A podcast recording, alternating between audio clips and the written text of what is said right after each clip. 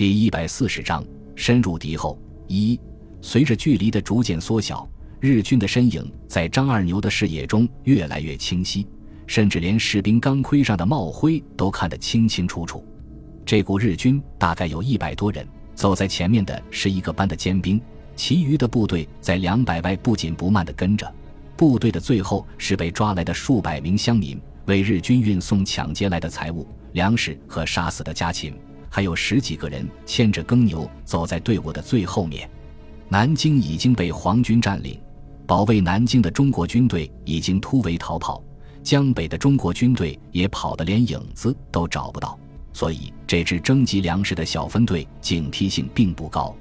从县城出来之后，已经连续洗劫了四个村子，抢劫了大批的财物。带队的小队长本来打算收兵回城，可是一个汉奸却献媚地告诉他，在这个方向还有一很大的村子，花姑娘和财物都是大大的有。于是，这股日军改变了行军路线，朝张村的方向前进。张二牛看着日军旁若无人的嚣张气焰。忍不住心头的怒火，举起步枪对着最前面的鬼子就放了一枪。然而让他失望的是，子弹却打在鬼子前面几米远的石板上。这也难怪，张二牛从出生到现在连鸟枪都没有放过，只靠那位老爷爷随便教教，能把子弹射出去已经很不错了。清脆的枪声打破了山谷的宁静，也把行进中的日军吓了一跳。前面的尖兵立即分散卧倒。举枪还击，后面的大队日军立即跑步前进，呈扇形散开，把机枪和迫击炮架好，在小队长的指挥下同时开火，子弹雨点般的洒了过来，在张二牛身边溅起阵阵尘土，有几颗子弹打在他藏身的岩石上，飞起的碎石在他的额头开了条一寸来长的口子，鲜血顺着脸庞流了下来。这时候。队伍后面的挑夫们趁机丢下手中的东西，四散逃走。二牛随手抹了把脸上的血水，然后用力拉下枪栓，压上一颗子弹，正准备推进枪膛，可是这把老旧的汉阳造却在关键的时刻卡住了，无论如何也推不上去。张二牛急得满头大汗，只想把枪给砸了。正在这时候，春生被激烈的枪炮声惊醒了，连滚带爬的来到他的身边，脸上完全没有了血色。他焦急地说道：“二牛，我们快跑，再晚就来不及了。”张二牛不管不顾地回答道：“要走你走，我要给老婆孩子报仇，怎么也要打死几个小鬼子。”说罢，继续死命地推着枪栓。春生急忙说道：“你的枪都打不响了，怎么报仇？你不要忘了四叔给我们的任务。咱们俩死了不要紧，可是谁给村里送信？难道全村几百条人命都不管了？”张二牛看着仍然没有动静的步枪，恨恨地说道：“好吧。”然后照着山下吐了口唾沫，把脚一跺，转身和同伴钻进了树林。打了一会，小队长感觉有点不对劲，急忙喝令部队停止射击，然后成散兵队形搜索前进。日军端着步枪，弯着腰，小心翼翼地朝前走。突然，一个日军丢掉步枪，抱着脚跳了起来。原来一个几斤重的捕兽夹深深的紧紧夹在脚踝上，上面的尖齿深深的切入进去，露出白森森的骨头，脚掌无力的耷拉下来。随后惊叫声接二连三的响起，又有好几个日军被夹子夹住，在草地上滚来滚去，痛苦的呻吟着。其余的日军不敢怠慢，急忙给伤员包扎伤口，然后提心吊胆的往前走，不停的用刺刀在地面上捅刺。十几分钟之后，剩下的捕兽夹全部被找了出来。日军立刻从三面冲上山坡，可是却发现这里已经空无一人。日军小队长气得暴跳如雷，发誓要把袭击者找出来，留下一个班的士兵看守伤员和物资。之后，他命令部队全速前进，直奔张村而来。张二牛和春生没有走山路，而是在山脊在树林间穿行。希望能够赶走日军的前面，回到村里。从这里看下去，可以清楚地看到日军沿着山脚蜿蜒曲折的山路向前快速移动，宛如一条发现了目标的毒蛇。突然，一顶钢盔从树林中间冒了出来，张二牛大惊失色，抡起步枪就砸了过去。来人不慌不忙，把头一低，让过枪托，接着一个箭步跨到二牛身前，用力抓住他的胳膊，然后用低沉的声音说道：“自己人。”二牛这才注意到来人的钢盔上面清楚地印着青天白日的帽徽。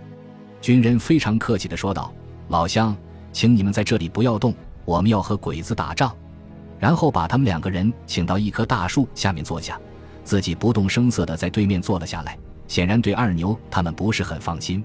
紧接着，越来越多的钢盔从密林中冒出来，排成长长的横队，悄无声息地朝山下走去。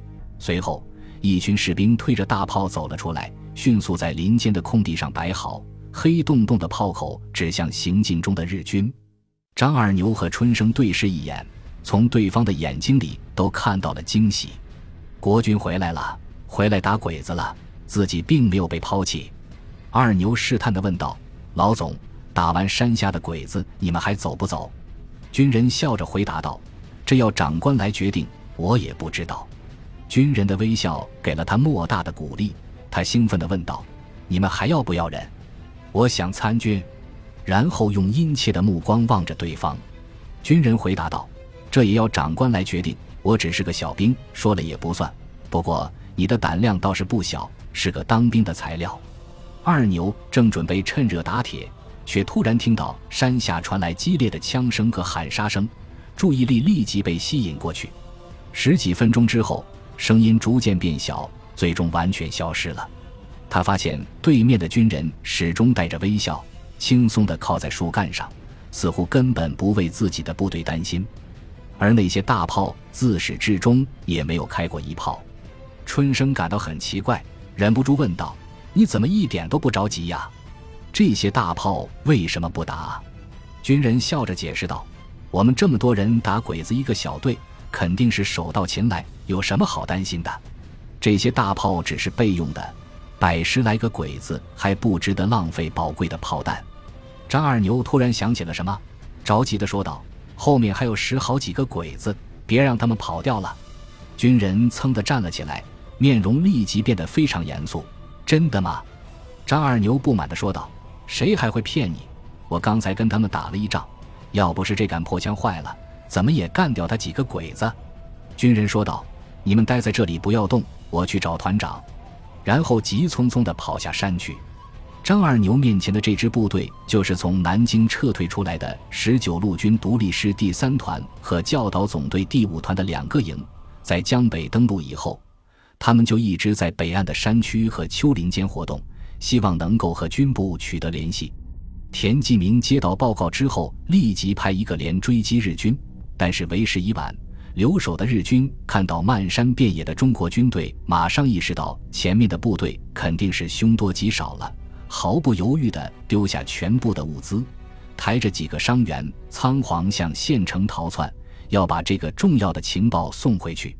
打扫完战场，田继明和教导总队的马威龙团长简单的商议一下，决定留下两个连驻守在张二牛阻击日军的山坡上，其余的部队带着被敌人遗弃的物资和缴获的武器弹药向张村进发。等摸清了日军的虚实，再做进一步的打算。